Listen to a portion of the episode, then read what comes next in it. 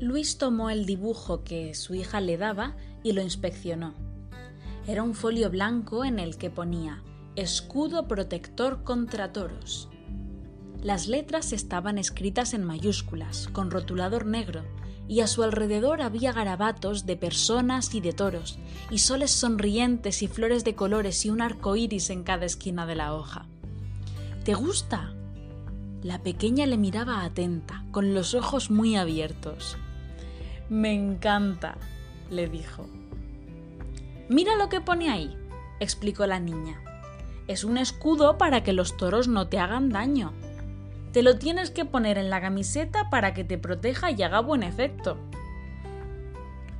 Luis sonrió y se dejó hacer, mientras ella le indicaba que se agachase y le pegaba el dibujo en la espalda con celo.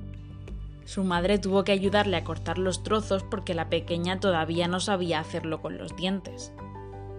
Cuando acabaron, Luis intentó mirar el resultado en el cristal de un coche, pero no consiguió verse la espalda entera. Aún así, sonrió y agradeció con mil besos aquel regalo.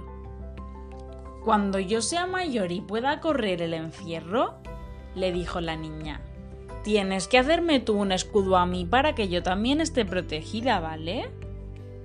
Te lo prometo.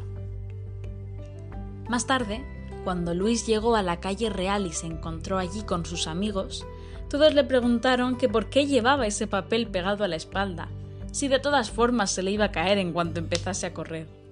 Él reía, se encogía de hombros y decía Yo defiendo el encierro con celo, para que en Sanse no se pierda la tradición, y ella me defiende a mí con papel y celo, para que después de la carrera pueda volver a casa.